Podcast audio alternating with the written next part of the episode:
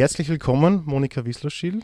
Liebe Monika, es ist mir eine große Freude, mit dir da nochmal sprechen zu dürfen, als regelmäßiger Gast im Campus Talk, gerade zu den Themen Ethik und nachhaltige Entwicklung, Kollegium Jahresthemen. Monika, du als Kollegiumsleiterin, nunmehr ehemalige Kollegiumsleitung, stehst jetzt vor einem Sabbatical und einem wohlverdienten Ruhestand.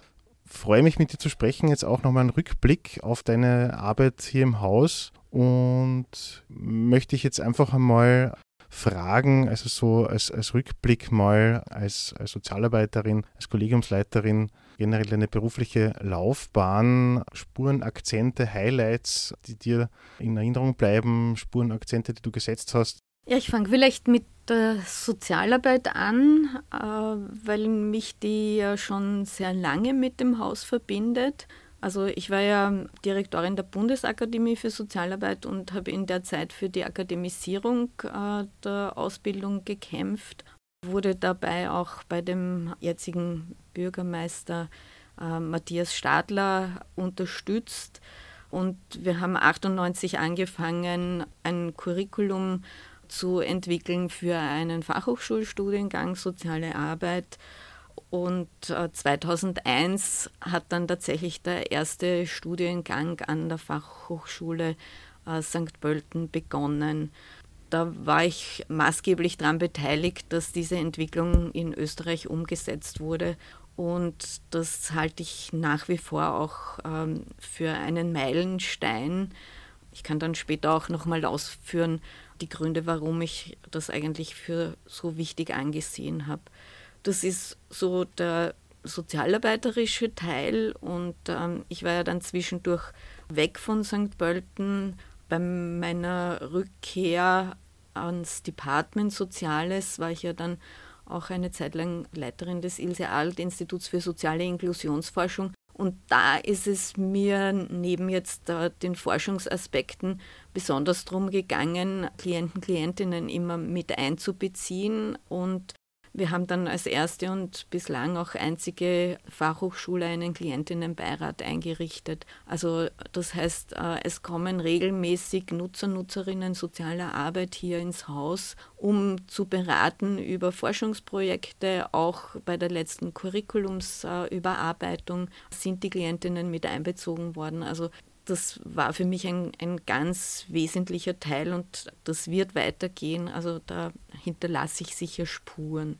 Was die Kollegiumsleitung betrifft, ja, hoffe ich doch, dass ich durch meine Art der Führung dazu beigetragen habe, dass die Interdisziplinarität gestärkt wurde, nämlich im Sinne wirklich des offenen Miteinanderredens äh, über die Fachgrenzen hinweg, wo ich denke, dass ich mit der Unterstützung von äh, Sepp Weißenberg vom Skill auch Spuren hinterlassen konnte, ist wirklich herauszuarbeiten, dass wir gute, solide Lehre machen, nicht sozusagen jeden Hype hinterher rennen, sondern das schätzen, was jede, jeder Einzelne an Innovation einbringt und das den anderen zugänglich macht. Also wir haben jetzt neben dem Forschungsstillort ja auch das Didaktikcafé, wo einfach Kollegen, Kolleginnen vorstellen, was sie an vielleicht ein bisschen außergewöhnlichen Dingen machen und wie das für andere auch nutzbar wäre. Und ich denke mir so, diese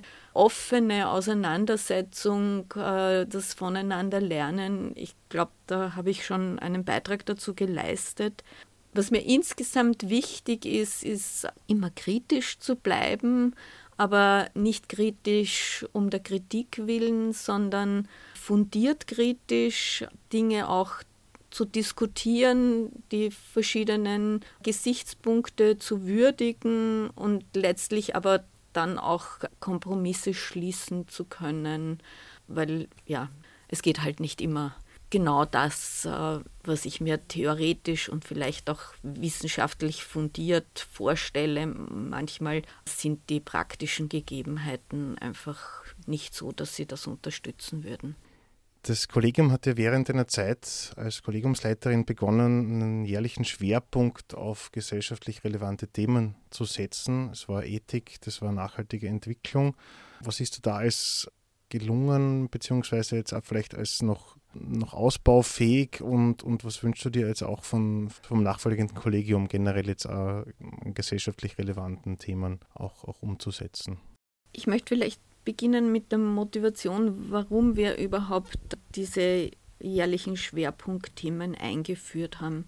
Wir sind eine praxisorientierte Hochschule, aber wir sind keine Berufsschule. Also das heißt, als Hochschule sehe ich auch einen ähm, übergeordneten Bildungsauftrag, sprich Menschen zu kritisch denkenden Bürgern und Bürgerinnen auszubilden und nicht nur als funktionierende Arbeitskräfte.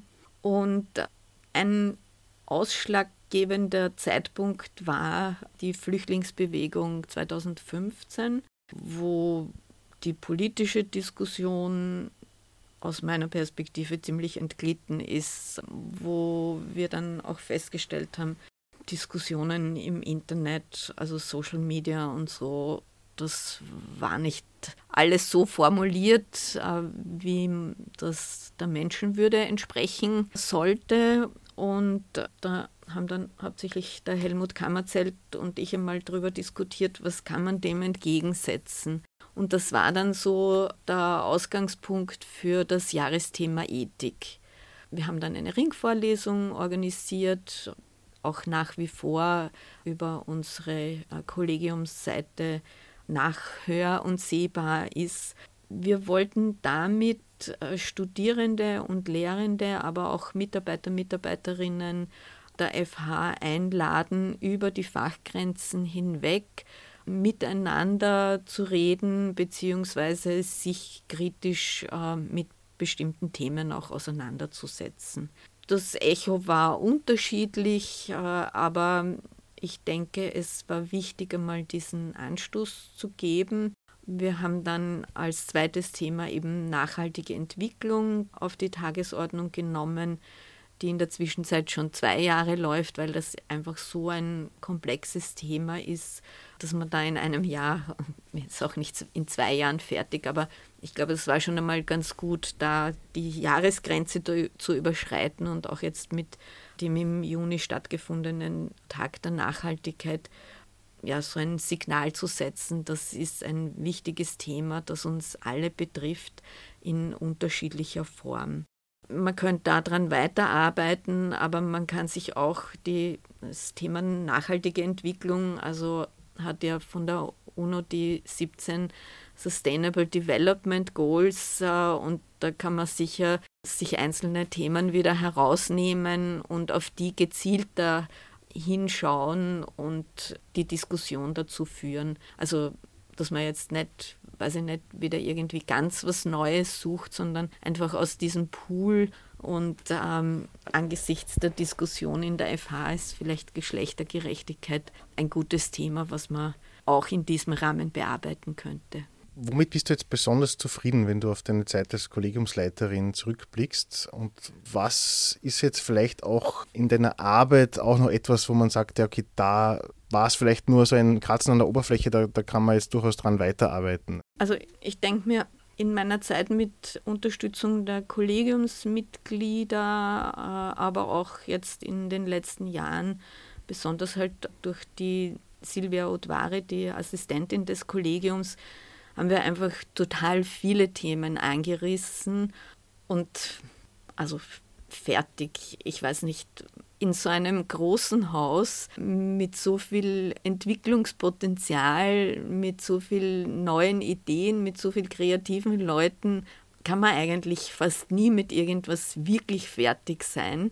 Das wird für mich dann eigentlich auch wieder Stagnation bedeuten. Aber einfach, dass wir so viel angefangen haben, äh, doch auch weitertreiben konnten, damit bin ich grundsätzlich schon zufrieden. Ja. Ich hoffe einfach, dass diese Dinge nicht im Sand verlaufen, sondern dass auch wenn ich als eine der treibenden Kräfte nicht mehr da bin, dass dann trotzdem weitergeführt wird. Also Du hast eher angesprochen, nachhaltige Entwicklung, Ethik. Also bei Ethik wollten wir eigentlich ein Positionspapier der FH.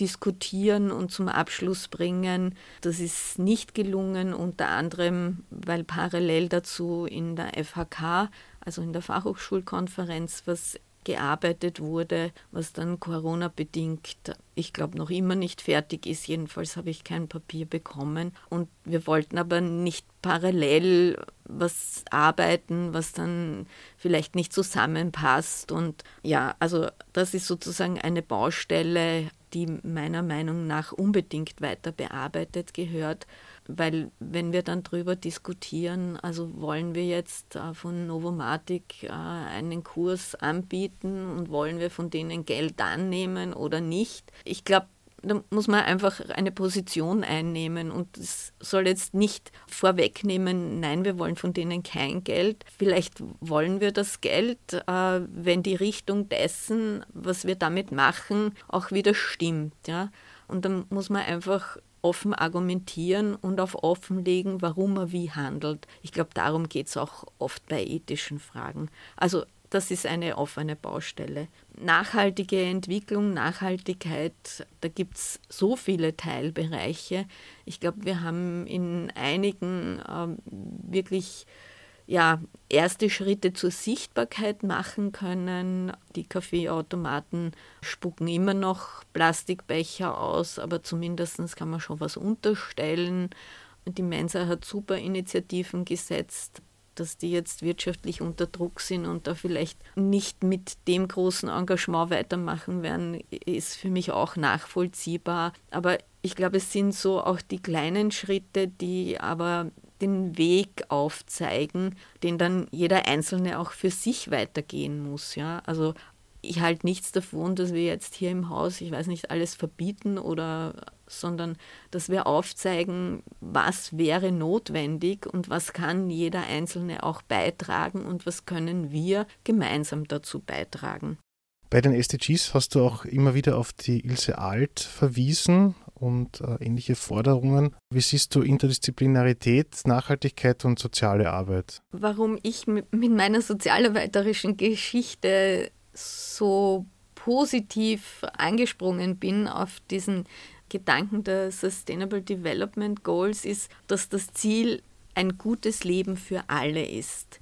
Und das ist was, was bereits die Ilse Alt formuliert hat, die nämlich also 13 Bedürfnisse sozusagen herausgearbeitet hat und aber ganz klar einerseits gesagt hat, es reicht nicht, wenn ein Teil davon super befriedigt ist und ein anderer gar nicht, sondern es muss sozusagen ausgewogen alles befriedigt sein, um ein gutes Leben führen zu können. Und wo die Sustainable Development Goals eben noch darüber hinausgehen, ist, dass sie den globalen Aspekt dann noch einmal dazu hereinholen. Also Sie sagen auch, das ist alles untereinander verknüpft und sozusagen, wenn eines davon jetzt gar nicht berücksichtigt wird, dann wird es wahrscheinlich auch bei den anderen Schwierigkeiten geben. Und wenn nur in einem Teil dieses Globus man darauf achtet, dann wird das auch für diesen Teil nicht positiv sein, weil die Auswirkungen der Vernachlässigung in anderen Teilen sich letztlich auch auf den Teil auswirkt, wo es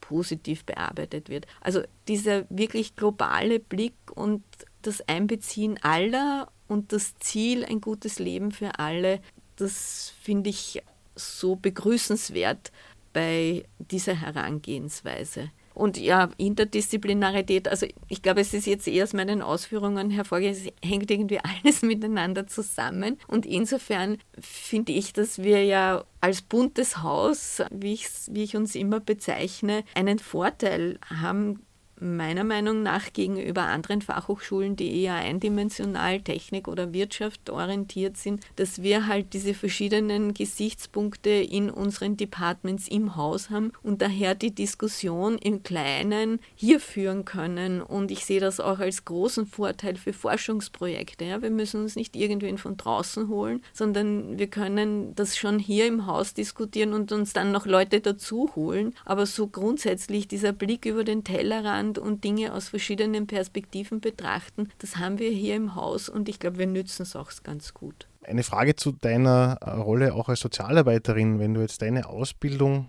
zur Sozialarbeiterin mit der heutigen Ausbildung vergleichst, welche Unterschiede gibt es da beispielsweise? Ich werde auf ein paar Unterschiede eingehen, aber ich möchte schon darauf hinweisen, dass man die Ausbildung alleine nicht also nicht nur auf die Ausbildung alleine schauen kann, weil es haben sich ja auch die Problemlagen verändert. Es hat sich die Welt verändert. Ja? Also ich habe Anfang der 70er meine Ausbildung gemacht, da hat die Welt anders ausgeschaut. Ja? Da waren soziale Problemlagen anders verteilt. Ich habe damals eine zweijährige Ausbildung äh, gemacht und habe viel gelernt für die Praxis, viel gelernt auch über mich.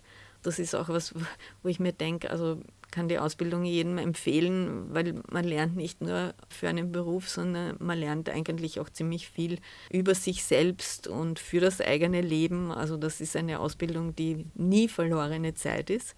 Was mir damals schon gefehlt hat, das ist mir allerdings nicht in der Ausbildungszeit bewusst gewesen, sondern erst nachher bewusst geworden, es war kein Forschungsansatz drinnen.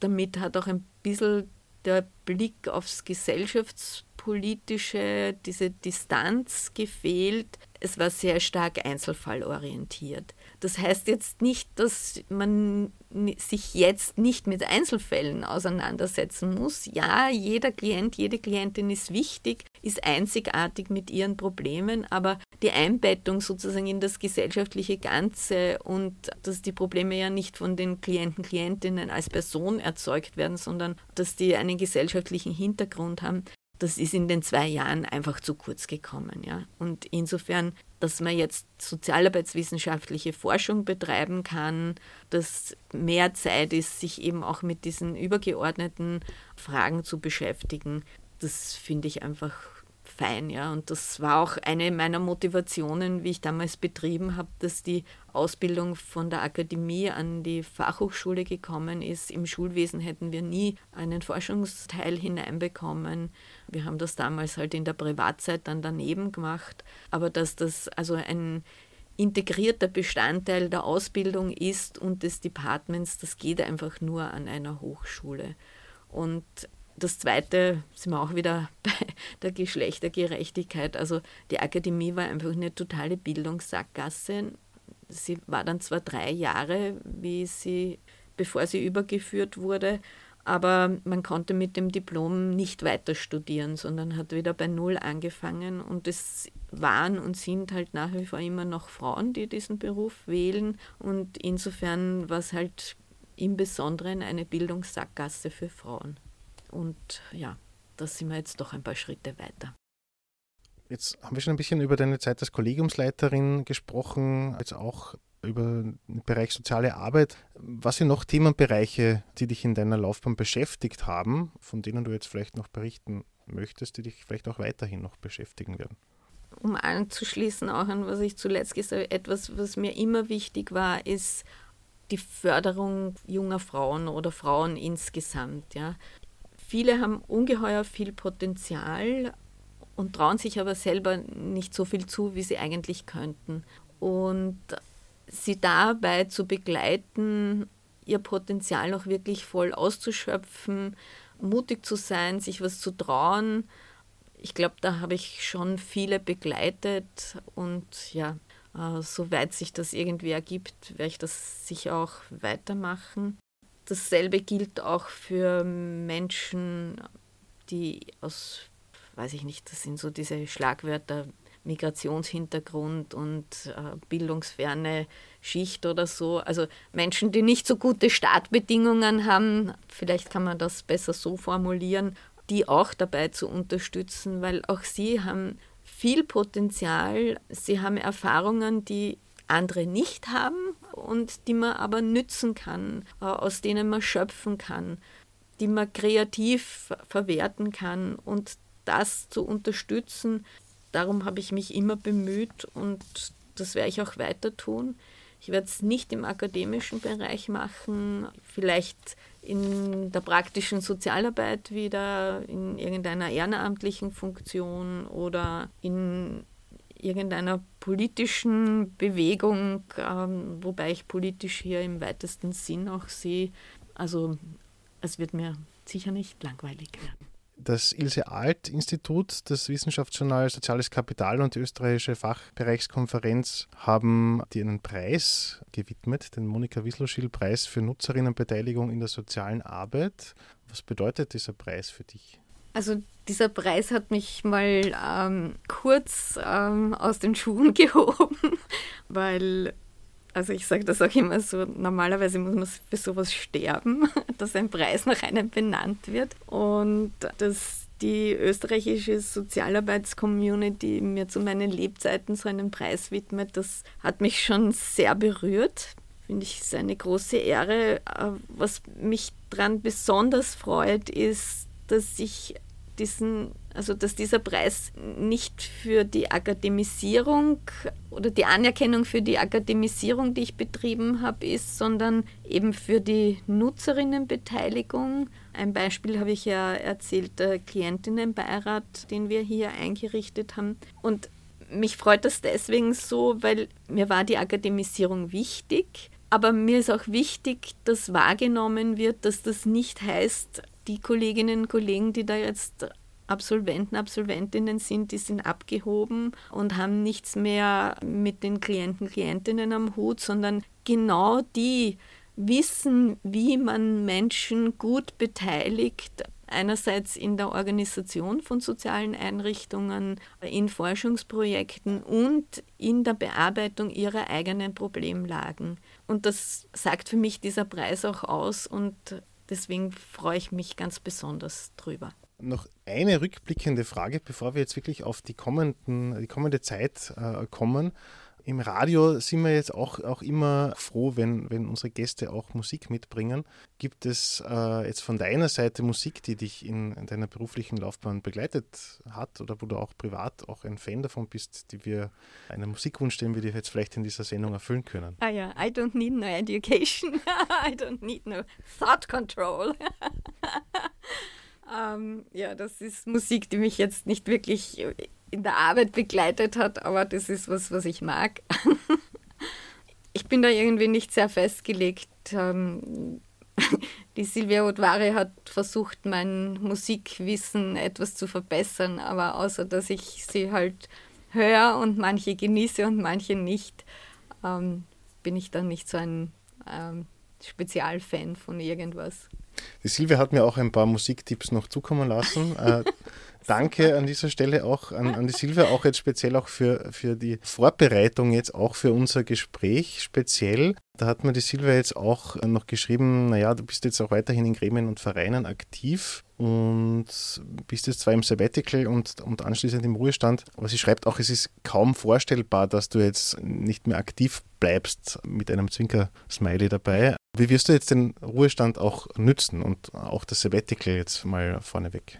Also aus Gremien und Vereinen verabschiede ich mich großteils, weil die sehr viel auch einfach mit meiner Funktion und Rolle hier zu tun hatten.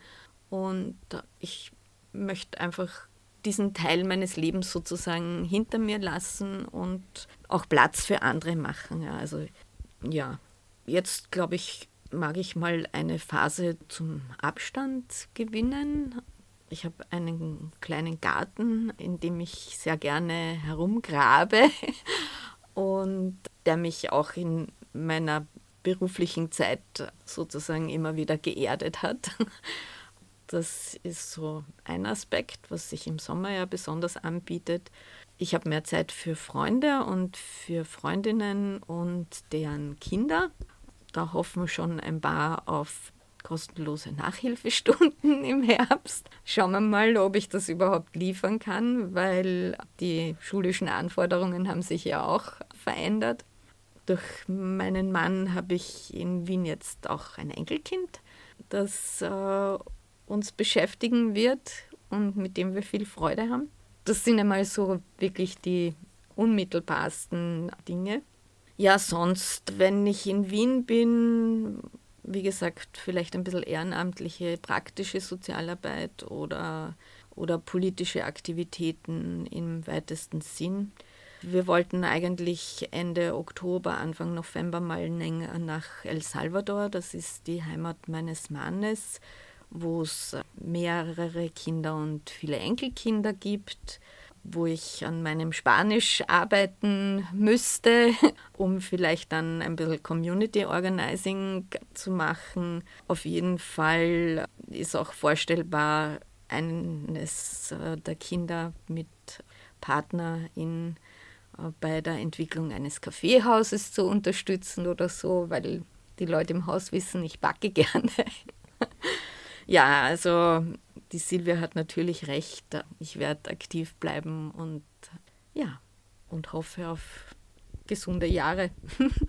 das hoffen wir auch. Monika, vielen Dank fürs Gespräch und alles, alles Gute und viel Gesundheit für die kommende Zeit. Und wir freuen uns sehr, wenn du im Haus und speziell im Campus und City Radio vorbeischaust, um von den Aktivitäten auch zu berichten. Naja, vielleicht mache ich mal eine Live-Schaltung aus El Salvador. Sehr gerne. Wir würden uns sehr freuen. Dankeschön. Und ähm, ja, ich möchte nochmal zum Abschied mich auch bei allen im Haus bedanken für die gute Zusammenarbeit, ähm, auch bei den Studierenden. Und ja, was immer nicht so gut war, habe ich schon vergessen.